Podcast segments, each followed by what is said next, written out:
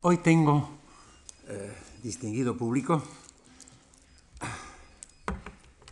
amigos y colegas, hoy tengo la insensata intención de decir cuatro cosas sensatas sobre los sonetos de Shakespeare. No se me oculta el peligro al que me expongo.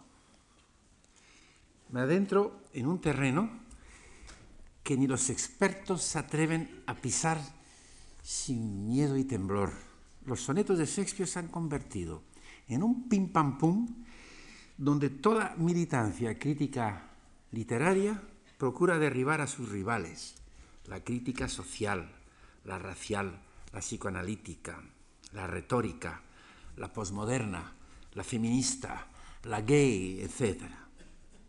Pero, por fortuna, ninguna causa simple, y no digamos simplista, puede con la riqueza de esta poesía. Claro que lo que ha conducido a una cantidad de conjeturas es la posible identificación del amado, del bello amado de la secuencia, de ese señor v, HW eh, que se menciona en, en, la primera edición, en esa dedicatoria que no sabemos si es de Shakespeare o del editor, Thomas Thorpe, y claro, pues ella se ha pensado que podía ser Henry Wriothesley, tercer conde de Southampton y mil cosas. Evidentemente es uno de, de las orientaciones menos fecundas de la crítica literaria del siglo XX, cuyo origen está en el siglo XIX, esta tendencia a una especulación positivista acerca de los orígenes biográficos de tal o cual creación literaria todavía se nos ocurre hoy, nos ocurre hoy cuando leemos La Cartuja de Parma y aparece una heroína, un personaje de Stendhal y nos dice el editor en nota, esta señora, esta señora se parece a tal amante que tuvo Stendhal tal año en Milán, con lo cual no se aclara absolutamente nada del texto, no se explica nada mejor, no se entiende nada mejor, pero se ha lucido el crítico biográfico. Esto se remonta a un gran crítico francés de la segunda mitad del siglo XIX, Saint-Beuve, que fue un gran crítico biográfico. Por cierto, que el joven Proust reunió unos artículos contra esa crítica que confundía la, experiencia individual con lo, creado por el autor en un libro que se llamaba precisamente Contre Saint-Beuve. Y entonces ha habido una serie de, conjeturas sobre los amoríos de Balzac, los amoríos de Flaubert, los amoríos de Dostoyevsky, los amoríos de, de Turgenev, de, Rilke, hasta don Pedro Salinas realmente este confundir la historiografía, la historiografía con la chismografía ha sido uno de, las, eh, de los despistes críticos más importantes del siglo pasado. Sí, conviene tener en, en, consideración este exceso, esta hinchazón, esta extravagancia a la que da pie una y otra vez esta secuencia poética de Shakespeare. Pienso en distintos ejemplos, pero en fin. Yo me pregunto, ¿por qué tanto exceso? Es una cuestión a la que procuraré volver luego. El problema primordial al que me voy a dedicar aquí en un recorrido bastante sencillo a lo largo de los sonetos es el del orden de los sonetos, su estructuración como conjunto, su verdadera existencia como tal conjunto. Dice Harold Bloom, que sí es un enorme crítico, un inmenso crítico de nuestra época, tuvo tal éxito, hubo tal boom de Bloom, que en un, eh, no hace mucho decía, eh, se permitía la chulería o la, buta de decir que la fuerza estética de los sonetos poco tiene que ver con su aparición en una secuencia y que es mejor verlos, dice, como una serie aproximada, rough series de esplendores aislados. No, esa lectura no creo que sea, se pueda defender. La belleza aislada de un soneto no es divisible del sentido y este sentido no es divisible de la secuencia. Y precisamente la estructuración de la secuencia es el, crear no una serie de poemas, sino un libro de poemas es lo que realizó Petrarca y lo que trataron de imitar sus imitadores, sus, eh, sus seguidores en Francia, en Italia, en España durante estos siglos. Solo así creo que podemos hacer frente a las muchas perplejidades que suscitan los sonetos de Shakespeare. Algo es perfectamente evidente y demostrable, que repetidas veces dos sonetos seguidos van acoplados, hacen pareja. Un soneto vuelve sobre el tema del anterior y es más, repite una palabra clave o dos. O intenta utilizar otra palabra clave para decir lo mismo. Esta relación tiene varios matices, pudiendo, pudiendo ser el segundo poema una continuación del impulso del anterior, de un mismo proceso, como si el anterior se desbordase, no se hubiese agotado. O puede ser una variación, casi en el sentido musical. Sobre el anterior, o en el sentido musical, sobre el anterior, diferenciándose en el tratamiento del mismo tema, o puede ser el resultado de una especie de deslizamiento verbal, como si se tratase de una misma frase prolongada. Por ejemplo, los sonetos 27 y 28, que no son los mejores. Claro está que es una secuencia desigual. Todos los grandes poetas son desiguales. Solo los poetas menores no lo son. No conozco ningún gran poeta que no lo sea. Y también es verdad de esto. Este es un poema, el, soneto 25 trata de, tiene una pequeña anécdota detrás que vuelve de un viaje y está cansado y resulta que, eh, al, echarse a dormir, pues sigue todavía viajando en la cabeza y no encuentra ningún, ninguna, ningún descanso. Soneto 27 que termina. Lo, thus by day my limbs, I, by day my limbs, by night my mind, de día mis, mis miembros, los miembros de mi cuerpo, de noche mi, mi cabeza, for thee and for myself, no quiet find. Por ti y por mí no encuentro descanso. Lo, thus by day my limbs, by night my mind, for thee and for myself, no quiet find. Y empieza el, el siguiente, el 28. How can I then? ¿Cómo puedo entonces return in happy plight? Plight, en este trance feliz, that I'm debarred the benefit of rest, puesto que se me niega el beneficio del descanso. How can I then return in happy plight that I'm debarred the benefit of rest? Esto ocurre pues bastantes veces. Habría otros matices, el crescendo que se construye de un poema a otro, el alarde técnico verbal que presenta, que presenta ese alarde técnico, en el buen sentido de técnico, como vamos a decir la menor cosa negativa. Pero es, es evidente que, que, hay aquí un derroche, un, un alarde, un, casi un despilfarro de talento, ¿no? Al que siempre está dispuesto Shakespeare. Lo mismo en el teatro que en la poesía. Y este alarde técnico presenta el proceso de la escritura como tal. ¿no? Tenemos el, sentido de estar en el taller de Shakespeare, estar en su despacho, viéndole escribir, ¿no? como si le, viera, le viéramos en el proceso de componer, de completar, de completar, precisamente de conjuntar su secuencia de sonetos amorosos. Se trata de una reelaboración del género del ciclo amoroso, tan cultivado en Inglaterra durante los años 90.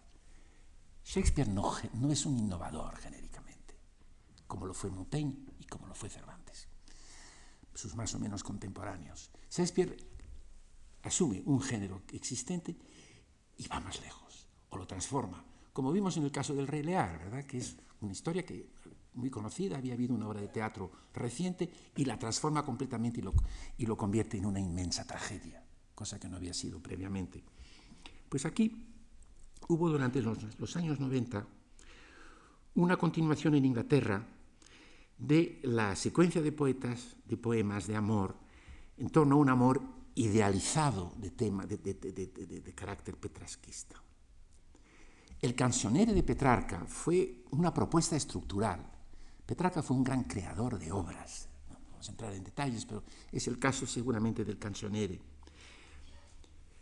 Pues bien, desde Sidney, Sir Philip Sidney, muy fino poeta, en Astrophel and Stella de 1591, y el gran Spencer, el autor del Fairy Queen, en sus Amoretti de 1595, hasta por lo menos casi 20, 20 ciclos más, se desarrolla este, este género del ciclo amoroso de sonetos. Eh, Sidney y Spencer sí tienen una, una, especie de coherencia narrativa y los sonetos son como un relato, cosa que creo que aquí no ocurre.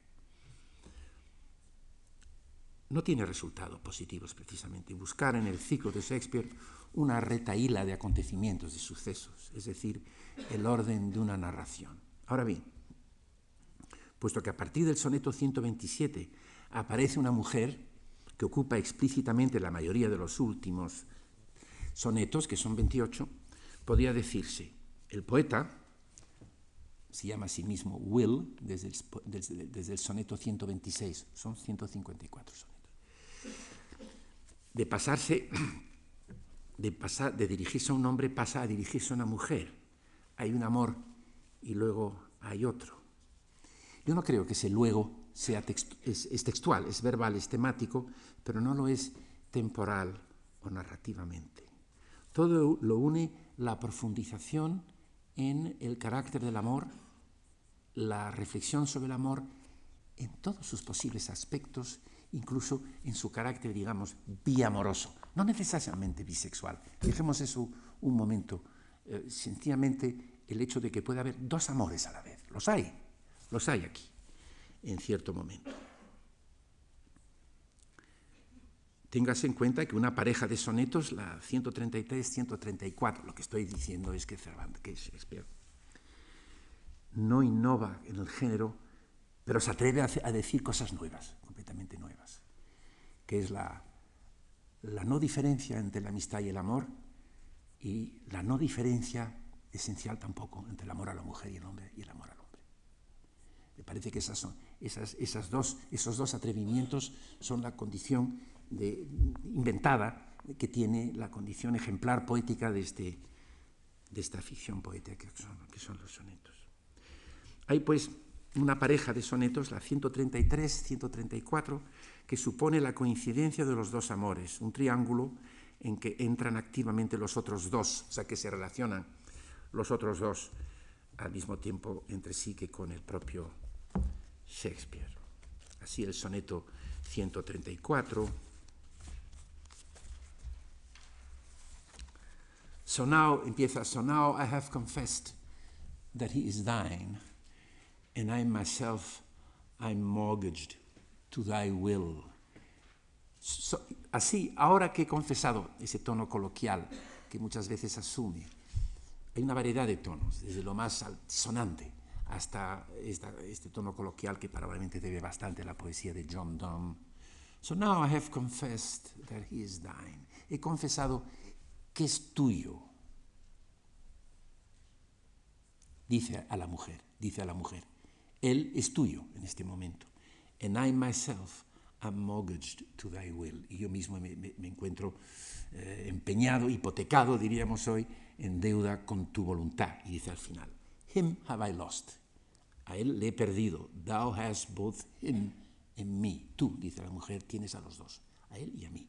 He pays the whole, he pays paga. La, las metáforas de dinero y económicas son constantes en esta obra. He pays the whole, experimenta, digamos, el conjunto, and yet I am not free. Y yo no soy libre. Him have I lost, that has both him and me. He pays the whole, and yet I am not free. Y el soneto 144 empieza claramente con Two loves I have Two loves I have. Tengo dos amores. Of comfort and despair. Tengo a dos amores de, de, de, dicha o de consuelo y de desesperación. Of comfort and despair, which like two spirits do suggest me still. Que como dos espíritus me incitan todavía. The better angel is a man right fair. The worse spirit, a woman colored ill. Two loves I have of comfort and despair, which like two spirits do suggest me still. The better angel is a man right fair, the worse spirit, a woman colored ill. El mejor ángel es un hombre de verdad hermoso, the worse spirit, el, el espíritu peor, una mujer equivocadamente, de, color equivocado de color equivocado. Se, tras, se, alude, claro, al hecho de que es una mujer de pelo negro, raven black, dice negra, negro el pelo como cuervo, lo cual es, pues, es una condición literaria. Está, evidentemente está contradiciendo la mujer de Petrarca con sus cabellos de oro. ¿no? y, toda la tradición. Esta, es diferente, es diferente, esta es de pelo negro, en contra de, la tradición anterior. Tuve en mi sur... Bueno, entonces con, desventaja, en este caso como se ve para la mujer. Pero tampoco me, parece legítimo situar estos momentos triangulares en la trayectoria de un orden narrativo. Sí en la indagación de la complejidad de las situaciones amorosas.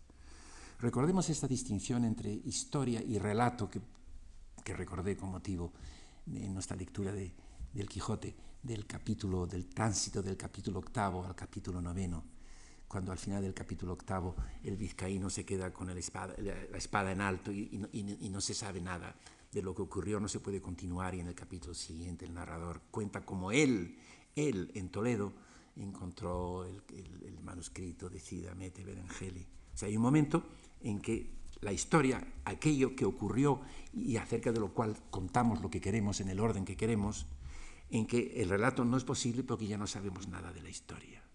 Aquí podríamos decir, hay una distinción semejante entre secuencia poética, lo que leemos, así como el relato es lo que se lee en una novela, y historia, aquellos hechos y sucesos sobre los que se construye o que se van suponiendo y aclarando. Pues bien, aquí no se percibe bien, ni claramente, ni suficientemente ninguna historia, ningún orden cronológico, por lo tanto la secuencia poética tampoco se concibe como relato. De otros modos, de otros modos se, se interrelacionan los componentes, grupos o subsecuencias del conjunto de los sonetos.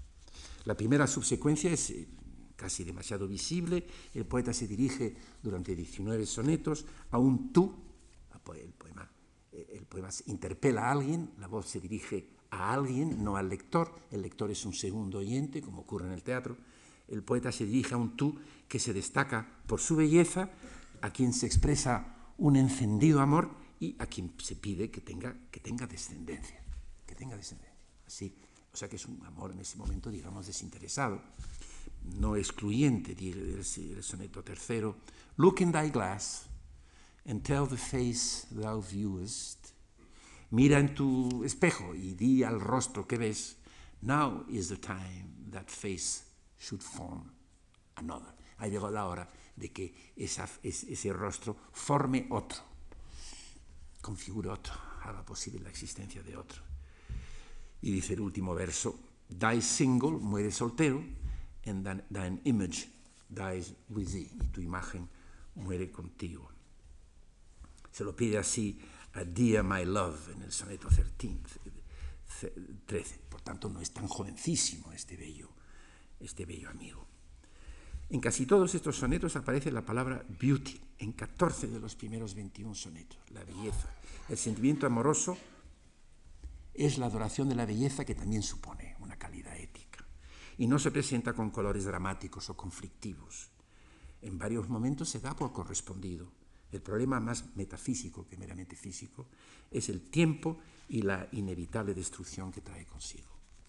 Con el soneto 15 se unen a los dos asuntos principales el amor y el tiempo, al del yo como poeta, al del yo como escritor que está escribiendo. Es el tema clásico de la poesía como vencedora del paso del tiempo. Cascito ese pareado final tan conocido del siglo, del soneto 15, cuando dice, el soneto 15 empezaba, When I consider, parece, parece también este tipo de pensamiento, a lo Petrarca, recuerda a Petrarca, When I consider everything that grows, cuando considero todo lo que crece, holds imperfection, but a little moment.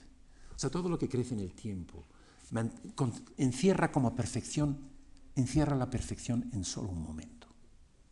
When I consider everything that grows holds imperfection, but a little moment, entonces habla claro de la lucha con, la, con, el, con, con el tiempo. And all in war with time for love of you. As it takes from you, I engraft you new. Y todo en guerra con el tiempo por amor de ti as it takes from you, as el, as, as el, así como el tiempo toma de ti, te disminuye, I engraft you new, ¿verdad? Te, te injerto, te doy nueva vida, ¿verdad? Este, recuerdo ese, ese, eh, ese verso de, de Lope de Vega, Somos soldados de la guerra del tiempo, que utilizó Alejo Carpentier como título de un magnífico libro de relatos.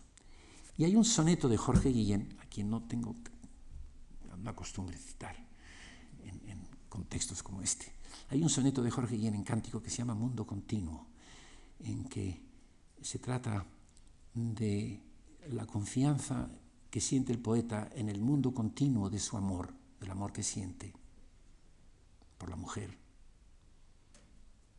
y que confía en que durará, pero pasa por un momento de crisis, de sequedad, un momento desértico, pero confía en que continuará. Y puso como epígrafe, en all in war with time, for love of you.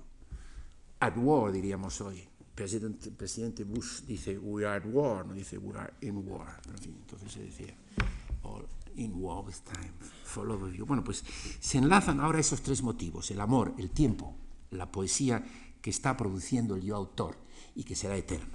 Como en el soneto 17, If I could write the beauty of your eyes, si pudiera escribir la belleza de tus ojos, ¿por qué no traducirlo así?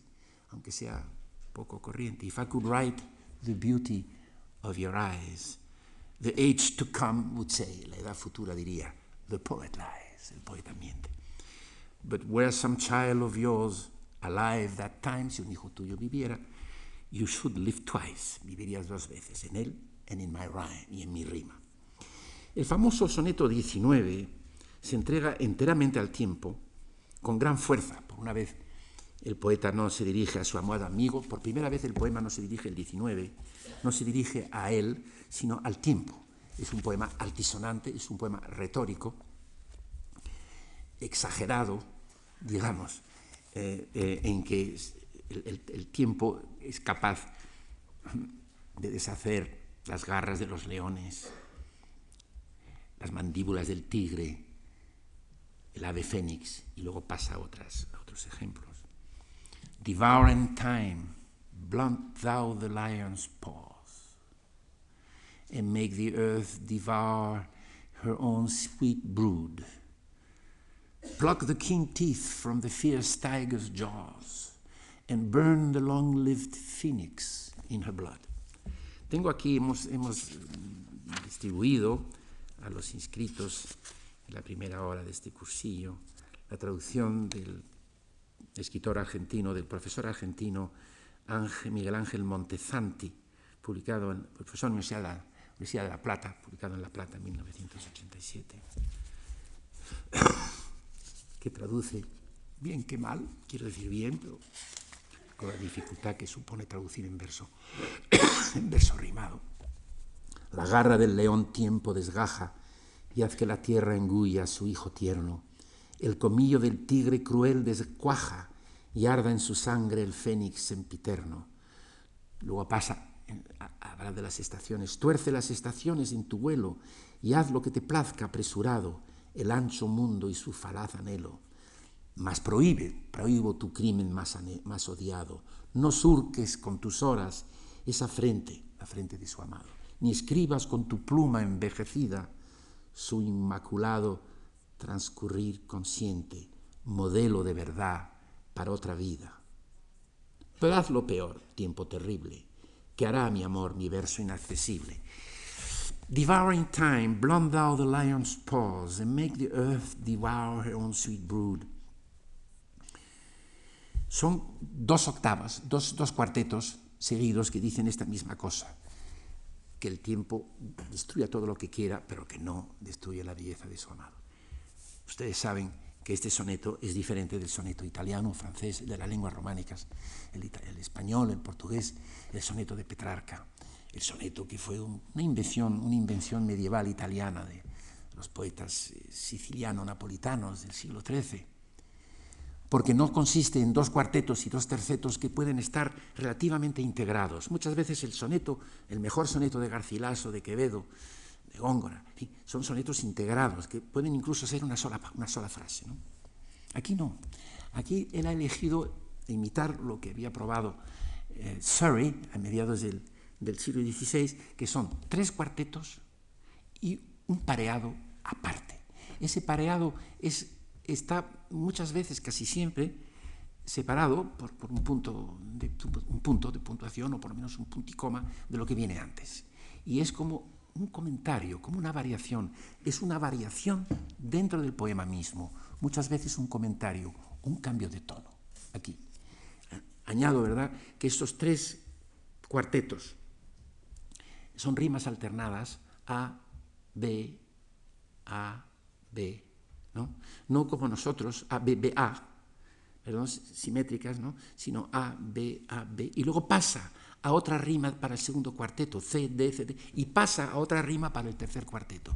O sea que en tres cuartetos Shakespeare utiliza seis rimas diferentes, quiero decir, el sonido nuclear que une dos palabras, seis, y luego otra para el pareado, son siete. El soneto italiano y español son solo cinco. A ver si me equivoco. No, no, espera. Son dos para los dos primeros cuartetos, no son solo cuatro, dos rimas para los dos cuartetos y dos rimas para los dos tercetos, son cuatro. Aquí son siete. Hay quien dice que es más difícil rimar en inglés, no sé si es verdad. La cosa que él prefirió este, esta forma plural, que hace que el poema sea más complejo formalmente y a veces temáticamente, sobre todo que tenga estos cambios de, de tono, ¿verdad? Como aquí. Y voy a leer este poema, ya que estamos de un golpe, para que vean ustedes cómo al final, de repente, el pareado se separa y tiene un tono más coloquial y quita, digamos, un poco de peso a, este poema francamente retórico. Devouring time, blunt thou the lion's paws, and make the earth devour her own sweet brood. Pluck the keen teeth from the fierce tiger's jaws, and burn the long lived phoenix in her blood. Make glad and sorry seasons as thou fleetest. Hazlas, haz las, las estaciones felices o, desgraciadas según corres. Make glad and sorry seasons as thou fleetest. And do whatever thou wilt, swift footed time tiempo de, de pies ligero, to the wild world and all her fading sweets y sus placeres uh, declinantes. But I forbid thee one most heinous crime. Oh, carve not with thy hours my love's fair brow, nor draw no lines there with thine antique pen. Him in thy course untainted do allow, for beauty's pattern to succeeding men. Permite que él, que él continúe inmarcesible for beauty's pattern to succeeding men. Traduce modelo de verdad, está bien, porque no, modelo de belleza para los hombres que vengan después. Aquí apunta la idea de que la belleza del de, amado es tal que es una belleza que tiene la fuerza, digamos, que tiene el pensamiento neoplatónico no en el sentido corriente de platónico significa casto, sino el pensamiento neoplatónico del Renacimiento italiano y del Renacimiento europeo del siglo XVI. Él es un modelo, un arquetipo, es un, arquetipo que supone su posible, la, manifestación de esa belleza arquetipa, arquetípica en otras personas, en otras personas que no son más que sombras que sombras de ese mismo arquetipo, según veremos en, un soneto posterior que desarrolla esta idea. Y añade en el pareado, digo con un tono diferente, yet do thy worst all time. Haz lo peor que quieras, viejo tiempo, despite thy wrong, a pesar de tu mal, my love, de tu error, de tu, de tu daño, despite thy wrong, my love shall in my verse ever live young. Mi amor continuará en mi verso siempre, siempre joven. El enlace con el siguiente, el soneto 20, es, es pues visible. Esa forma mental de la belleza tendría réplicas lo mismo femeninas que masculinas. Este soneto es el que trae toda esa, eh, esa, esa, problemática que, que da tanto, tanta oportunidad a los, a los críticos de distinta índole, no digamos, los de la ideología militante gay, ¿no? Eh, a woman's face with nature's own hand painted, has thou the master, mistress of my passion. Tienes la, el rostro de una mujer pintado por la naturaleza, no cosméticamente, como en ciertas mujeres. Tú que eres maestro y maestra, o sea, dueño y dueña de mi pasión. Está diciendo que esa verdad, está diciendo, esto no lo interpreto yo, esta, esta, esta belleza arquetípica es tal que es una belleza, digamos, ultrasexual, en el sentido de la diferencia entre el hombre y la mujer, que lo mismo es la belleza del hombre que la belleza de la mujer. Su belleza es tal que no solo es una belleza masculina, es una belleza femenina y masculina a la vez. Es lo que dice este soneto, no hay tiempo. De, se imaginarán ustedes lo que se puede decir. A woman's faith with nature's own hand painted, hast thou the master mistress of my passion. A woman's gentle heart, tienes el corazón dulce, gentil de la mujer. But not acquainted, pero luego con desventaja con la mujer, pero que no se presta a las modas como ellas, la idea misógina de la mujer inconstante. But not acquainted with shifting change as is false women's fashion. An eye more bright than theirs, less false in rolling, más, más brillante su ojo que el de las mujeres, gilding the object whereupon it gazeth, dorando el objeto que contempla, y lo añade. Añade el tercer, segundo, tercer cuarteto, no, la mitad del segundo cuarteto, a man in hue, al mismo tiempo eres un hombre, un hombre en tu color que controla todos los colores. A man in hue, all hues in his controlling, which steals men's eyes. Un, un hombre de color que robas los, los ojos de, las, de, los hombres y asombras la, las almas de las mujeres. A man in hue, all hues in his controlling, which steals men's eyes and women's souls, amazeth. And for a woman were thou first created.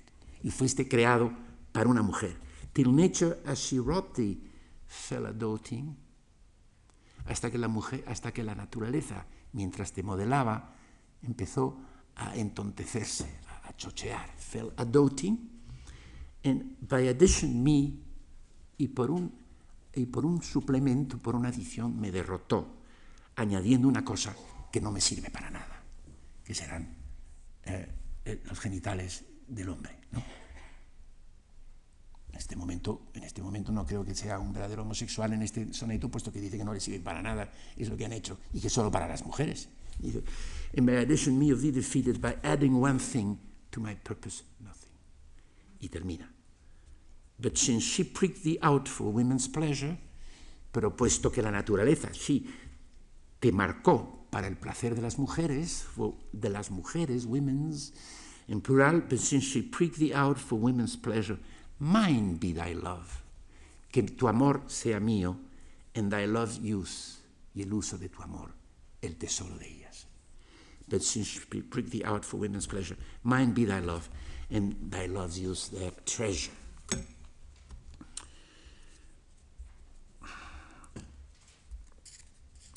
Poeta ama, adora la belleza perfecta, pero no la desea, no se propone por ahora poseerla. No hay en, esto, en, esta parte de la secuencia el menor deseo, la palabra deseo. Es más, solo se propone continuar así, amando a su amigo y expresándose en verso. Este motivo, el del poder y la calidad de la escritura, ocupa el siguiente, el soneto siguiente y muchos más,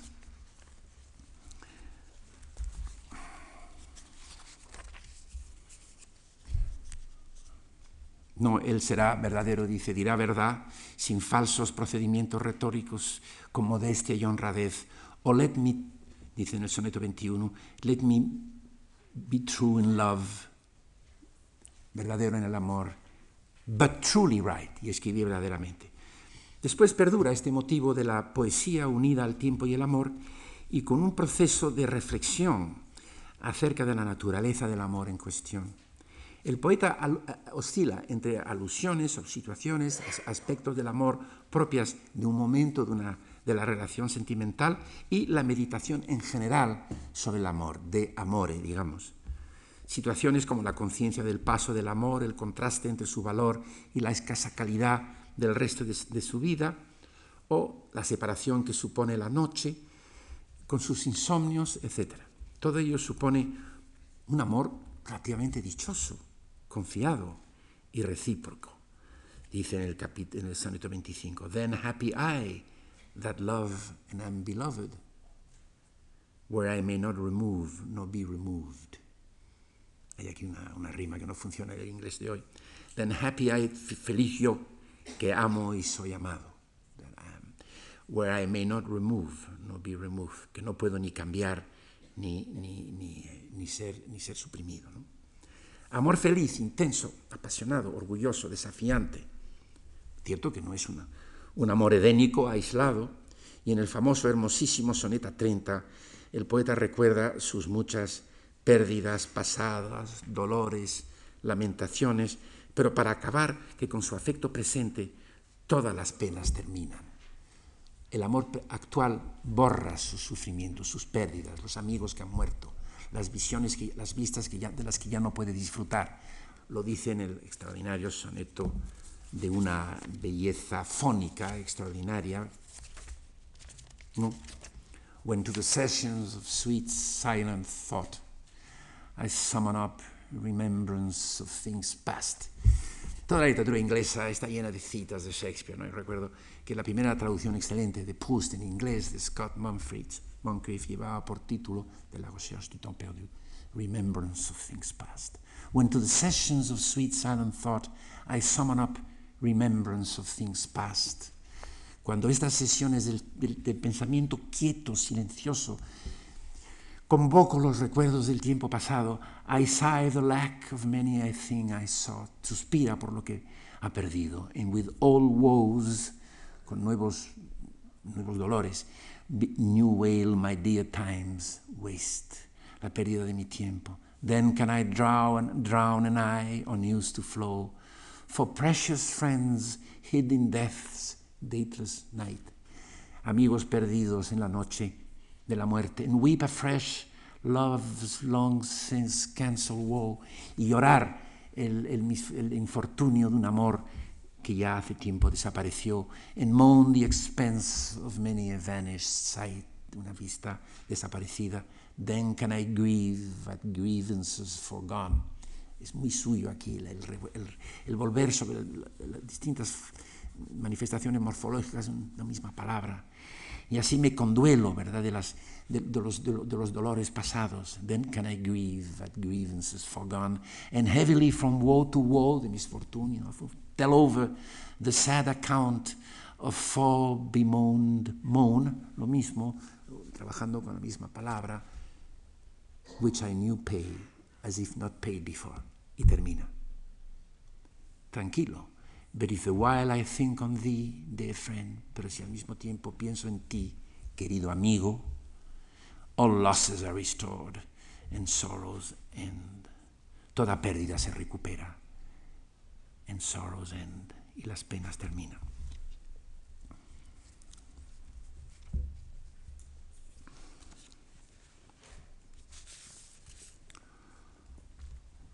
Así, los sonetos siguientes con diferentes situaciones más o menos anecdóticas, continúan con este, estos mismos tres temas fundamentales. Y otros que desarrollan una meditación de amore, el retorno de la distinción que hemos visto en Ricardo II y también en el Rey Lear entre el hombre exterior y el hombre interior, la verdad íntima que se desconoce, la apariencia meramente superficial de las personas. El poeta insiste mil veces en el uso del ver y del mirar, la imagen, picture, como en pintura del amigo, del amigo amado, así en los sonetos 44, 47, en que dice que lo que ve está, es tan distante de lo que siente su corazón, a pesar de su belleza. En verso primero del soneto 43, Mine eye and heart are at mortal war. Eh, se libra una guerra mortal mi, ojo y mi corazón. Se profundiza así en el, en enlace de los tres motivos principales, amor, tiempo, poesía, en momentos de, de, intensificación verbal y temática, como los sonetos 53 y 55. El 53 es importante por el desarrollo de la idea neoplatónica, ¿verdad? What is your substance?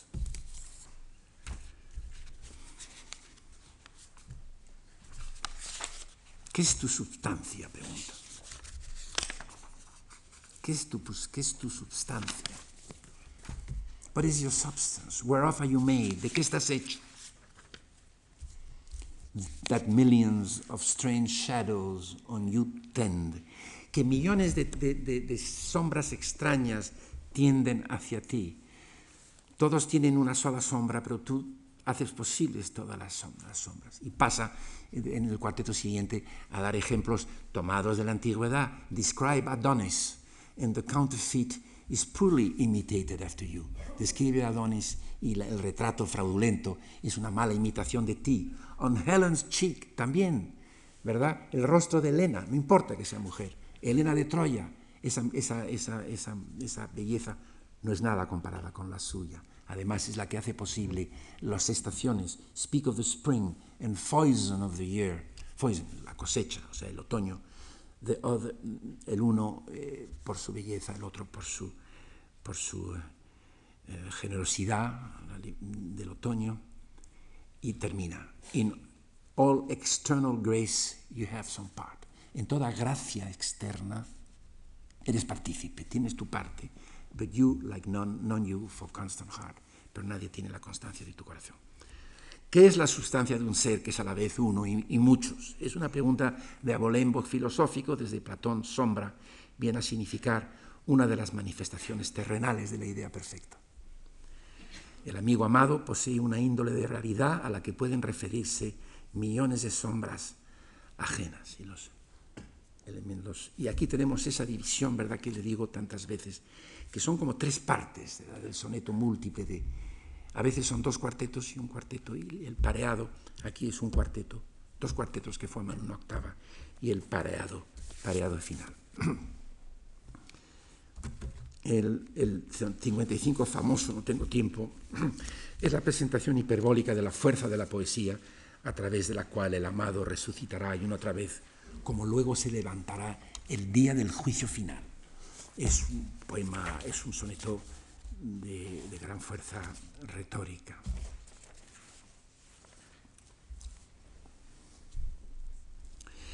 Y en estos sonetos posteriores insiste en su sumisión, su inferioridad, su obediencia, postura que se remonta, claro, a, la gran llamarada que encendieron los trovadores provenzales del siglo XII y XIII a la que debe toda la tradición amorosa que viene después en Dante, en Petrarca y hasta Shakespeare, con esa metáfora en el fondo que unía el amor con eh, la, la, estructura social mm, del feudalismo medieval. Y hay toda clase de variaciones sobre estos, esos dos objetos principales de su argumento, como dice en el soneto 76, en que dicen, Oh no, sweet love, I always write of you, dulce amor, siempre escribo de ti, acerca de ti, and you and love are still my argument. Tú y el amor son aún mi argumento, o sea, son dos argumentos. Él, el amor por él y él, la naturaleza o la, el carácter del amor.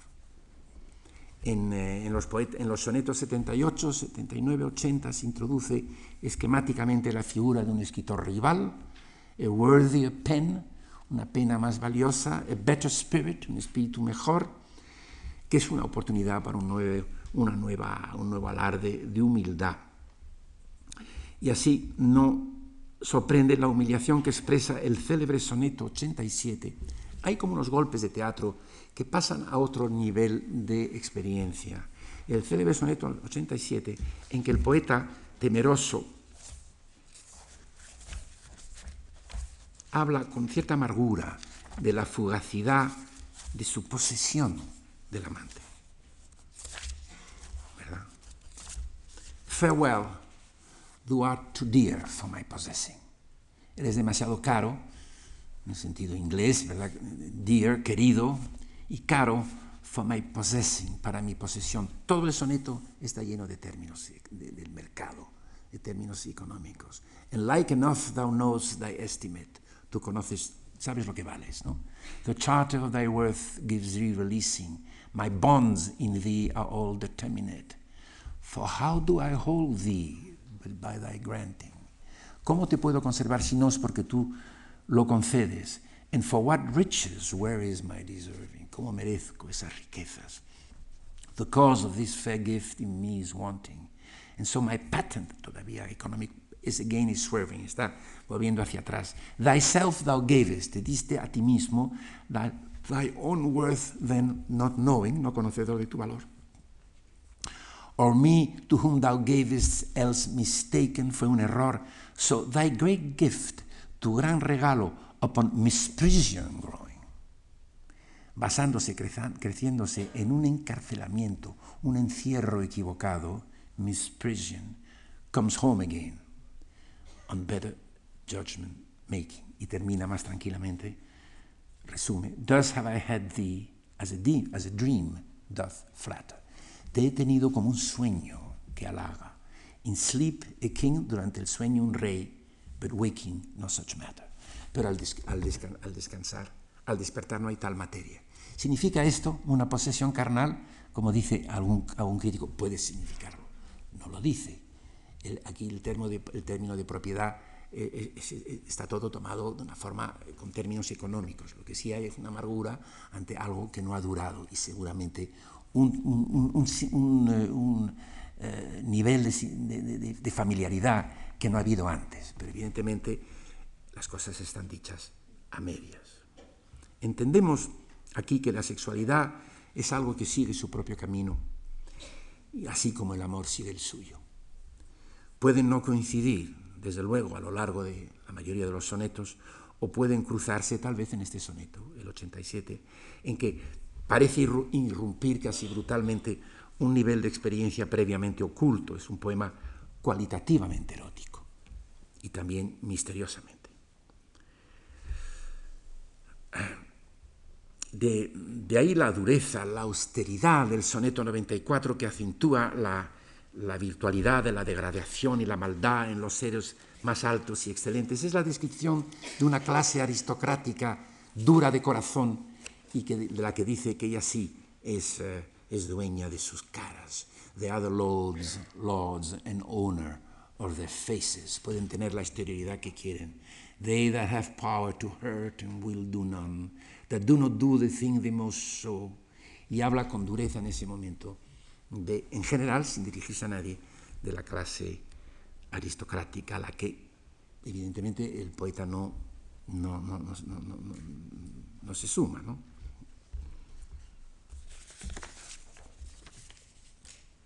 Se alude a anécdotas, a momentos diferentes, que son avatares de un amor existente, relativamente confiado, enemigo y quizás vencedor del tiempo merced a la poesía. El soneto 127 introduce a la amada, pero no se dirige a ella, sino que se refiere al color de sus ojos y se supone de su pelo. La Black Beauty, la belleza negra, se presenta como una manifestación actual del poder de la naturaleza, es una presentación histórica. En tiempos pasados, all age, el, el, negro no se consideraba hermoso, ahora sí. Claro que el poeta está contradiciendo la tradición petrarquista, ofreciendo una alternativa a la belleza de Laura o una superación o acaso una parodia literaria. El, sigo, el soneto siguiente, el 128, sí se dirige a la amiga amada por medio de términos musicales. Es precioso. Parece que siento que no está aquí Antonio Gallego, que me lo sabría explicar mejor que yo. How oft when thou my music, la llama ella mi música, mi armonía. La, la, relación entre la armonía del mundo, de las personas, del cosmos y la música, que es tradicional y antigua, es, es muy corriente en Shakespeare. Ella es su música, My Music, y ella aparece como instrumentalista. Se introduce un contacto físico, el beso y un ambiente insólito de familiaridad cuando ella está tocando las teclas de una, un virginal, creo que es el, término inglés para aquella, aquella especie de espineta sin patas, esa espineta del siglo XVI. How oft when thou my music, music playest upon that blessed wood whose motion sounds with thy sweet, sweet fingers when thou gently swayest the wiry concord, la concordia uh, de cuerdas, wiry, that mine ear confounds, I envy those jacks, esas teclas, that nimble leap to kiss the tender inward of thy hand, que besan el, el interior de la palma de su mano, de, la, de su amiga que, que toca la espineta. while my poor lips, no se atreven to be so tickled they would change their state and situation with those dancing chips, over whom thy fingers walk with gentle gait, sus, sus manos, sus dedos pasean con andadura gentil eh, o elegante sobre, sobre esas teclas, making dead wood, haciendo que la, que la, que la, la, la madera sea este tan viva como unos labios vivos. Since Saucy Jacks so happy are in this, si, son, si son, están tan felices así las teclas, give them thy fingers, dale tus, tus dedos, me thy lips to kiss, a mí tus labios para que los beba. El siguiente, el 129, tengo que terminar, quiero decir algo general sobre estos sonetos antes de terminar, no puedo leer mucho más sonetos, pero no puedo dejar fuera el soneto 129, que es una reflexión extremadamente negativa sobre la sexualidad, digamos una sexualidad, un cierto nivel de sexualidad, que es la lascivia, lust. No precisamente lujuria, como traducen algunos, no exageremos.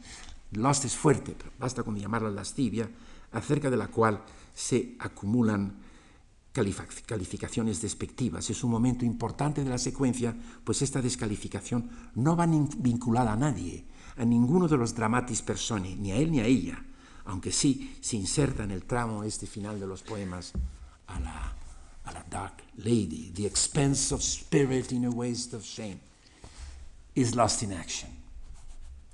El gasto del espíritu, de la energía tal vez del espíritu, en un páramo de vergüenza es la lascivia en acción. Y entonces vienen unas palabras, unos adjetivos de una extrema dureza en que acaba conduciendo a la idea de que finalmente, tradicional también, de que la, la lujuria coincide con la locura o conduce a la locura. The expense of spirit in a waste of shame, lo leo deprisa, is lost in action, until action, lost, hasta el momento de la acción, lost, is perjured, murderous, bloody, full of blame, savage, extreme, rude, cruel, not to trust. Enjoyed no sooner, but despised straight, en cuanto ha sido eh, eh, gozada, despreciada. Past reason hunted, buscaba por, más allá de la razón, and no sooner had past reason hated, odiada más de la razón, as a swallowed bait on purpose laid to make the taker mad, para que uno se, se vuelva loco. Mad in pursuit and in possession, so en la persecución y en la posesión loco. Had, having, and in quest to have, extreme. Extremo en el haber habido, en el tener y en el querer tener. A bliss improved, éxtasis en la prueba, improved, a very woe. Y en la prueba misma, un misfortunio. Before a joy proposed. Antes la propuesta de una alegría, después un sueño. Y, y traduce y termina tranquilamente. All this the world well knows, eso lo sabe bien el mundo, yet none knows well, y sin embargo nadie sabe, to shun the heaven that leads men to this hell. No saben cómo evitar el cielo que conduce a este infierno. All this the world well knows, yet none knows well, to shun the heaven to this hell. No puedo mencionar más detalles. No hay finalmente desolación al final ni, ni, ni, misfortunio en general. La secuencia concluye no se cierra, así como tampoco comenzó. Pero sí el, el lector quiere conservar algunas condiciones de aproximación a los sonetos que han resultado ser, ser adecuadas. Existe un proceso de autoanálisis por parte del yo poético, es decir, una exploración de su vida interior en cuanto amigo y enamorado, un ejercicio que le lleva de una cala a otra en esa vida interior. Esa vida interior.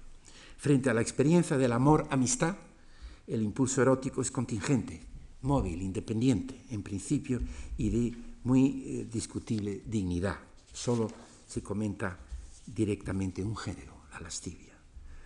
Los sonetos van construyendo un espacio particular compuesto de momentos emotivos en que se borran dos suertes de frontera. Primero, la frontera que pueda dividir la amistad del amor. Luego, la que pueda separar esa doble inclinación cuando se dirija al hombre de la misma inclinación cuando se dirige a la mujer. Y la relación sexual puede introducirse en diferentes momentos, pero sin que ese añadido sea constituyente o específico de ninguna de estas inclinaciones. No es legítimo universalizar estas conclusiones acerca de, Shakespeare, puesto que nos encontramos ante una obra particular, singular, una creación individual que no tiene por qué ser más extrapolable que el Rey Lear o Ricardo II o el Sueño de la Noche de Verano. Tampoco encontramos en los sonetos, a mi entender, una vía de acceso privilegiada a la persona del escritor o a sus convicciones propias o a sus condiciones eh, biográficas. Hablar de ocultación sería exagerado, pero no creamos que en esta obra, por no ser teatral, se revela el poeta mismo. No, ya vimos que el poeta tiende a velar o a velar y desvelar, pero muy poco a revelar. O digámoslo con términos teatrales, hay dramatis persone, hay personajes, pero no hay drama como fundamento, sea o como consecuencia del conjunto de los sonetos. Dos minutos más. En el fondo la cuestión de los sonetos no es tan compleja. Shakespeare no es un innovador genéricamente, ya lo dije, lo es desde un punto de vista artístico, incluido el ejercicio del lenguaje, el virtuosismo, el alarde de la palabra y desde un punto de vista temático, porque dice cosas muy, muy suyas. Shakespeare reelabora así el género petrarquista del ciclo amoroso. A través de él configura un espacio ante todo imaginario, es decir, un espacio que es una ficción, tan autónoma e inventada como el mundo teatral de Ricardo II o el del Rey Lear. Me atrevería a decir que los sonetos del año 1609 pertenecen al mismo momento creativo que ocupan sus últimas obras. The Winter's Tale de 1610, la última obra de Tempest de 1611, que son piezas que no son ni comedias, ni dramas históricos, ni tragedias, sino lo que llaman en inglés romances, obras situadas en ámbitos fabulosos, como la isla, que es el escenario de la tempestad. Es inútil buscar en los sonetos una expresión más directa y biofáctica del pobre William Shakespeare, del propio William Shakespeare, o una confesión íntima, homoerótica, está bien, homoerótico significa tantas cosas, o bisexual. No, a mi entender, Shakespeare encuentra en la secuencia petrarquista la ocasión de modelar un espacio emotivo, inventado, una ficción sentimental, una isla poética, digamos, cargando un poco la suerte, en que se confunden la amistad y el amor, en que la amistad y el amor son una misma cosa, por un lado, y por otra, en que no se distingue radicalmente entre la relación con el hombre y la relación con la mujer. Es cierto que el análisis de los dos amores manifiestan diferencias concretas, matices, desniveles, pero en general prevalece un mismo amor idealizado espiritual, sumiso, como el de los trovadores provenzales y el de Petrarca y sus imitadores, con el añadido del neoplatonismo del Renacimiento. La experiencia sensual y sexual tiene su sitio, pero muy secundario, y en cuanto lust, según el soneto 129, que en ese caso es sumamente negativa. Esta doble vinculación temática, amistad, amor, hombre y mujer, se comunica con especial intensidad y fuerza propia y proviene de la confluencia durante el siglo XVI, que hemos tocado también con motivo de Montaigne, claro, y de Cervantes, la confluencia del renacido concepto clásico de amistad y el continuado cultivo medieval y renacentista del amor. Y su elaboración es artísticamente original principalmente. A mí me parece comparable,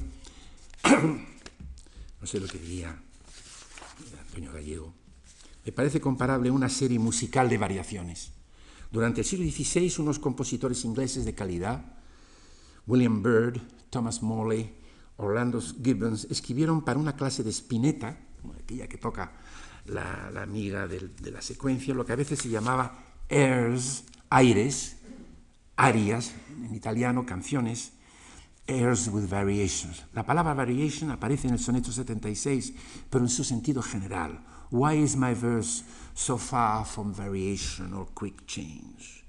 No pretende diferir en ese momento de los demás, pero el poeta sí difiere de sí mismo repetidas veces a través de variaciones y mudanzas. El arte de la escritura es constantemente el de la reescritura. No le pidamos al poeta que diga más de lo que dice. Contentémonos con los silencios, las alusiones, las ocultaciones que rodean estas palabras. Es quizás lo que deseó Shakespeare suscitar en anhelo, el anhelo en el lector de suplir las ausencias, de ocupar los huecos, de poner en marcha su propia imaginación. No sin excluir, por tanto, la inmensa cantidad de disparates que en esta poesía ha venido inspirando a buen número de críticos modernos. Decíamos en mm, el comentario de, de unos de unos capítulos de la segunda parte del Quijote, que la invención del color verde en el vestido de don Diego de Miranda, caballero del verde Gabán, que ese color era un enigma, que no podíamos ni debíamos desconificar, que convertía, que convenía reconocer lo que tenía de pregunta a la que no se puede contestar y que precisamente intrigaba enormemente a don Quijote, de provocación por medio del secreto o del misterio o de la simple ignorancia.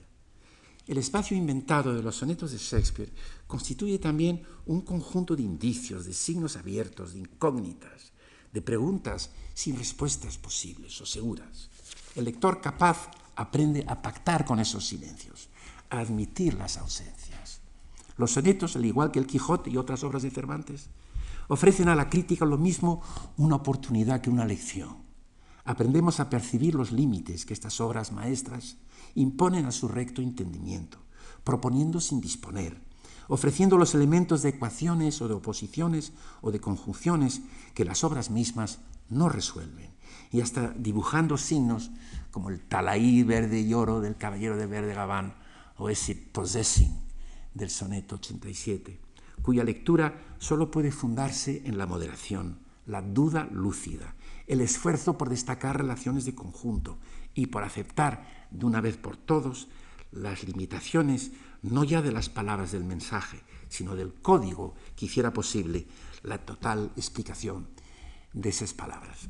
Con esto termino este cursillo y agradezco enormemente su atención.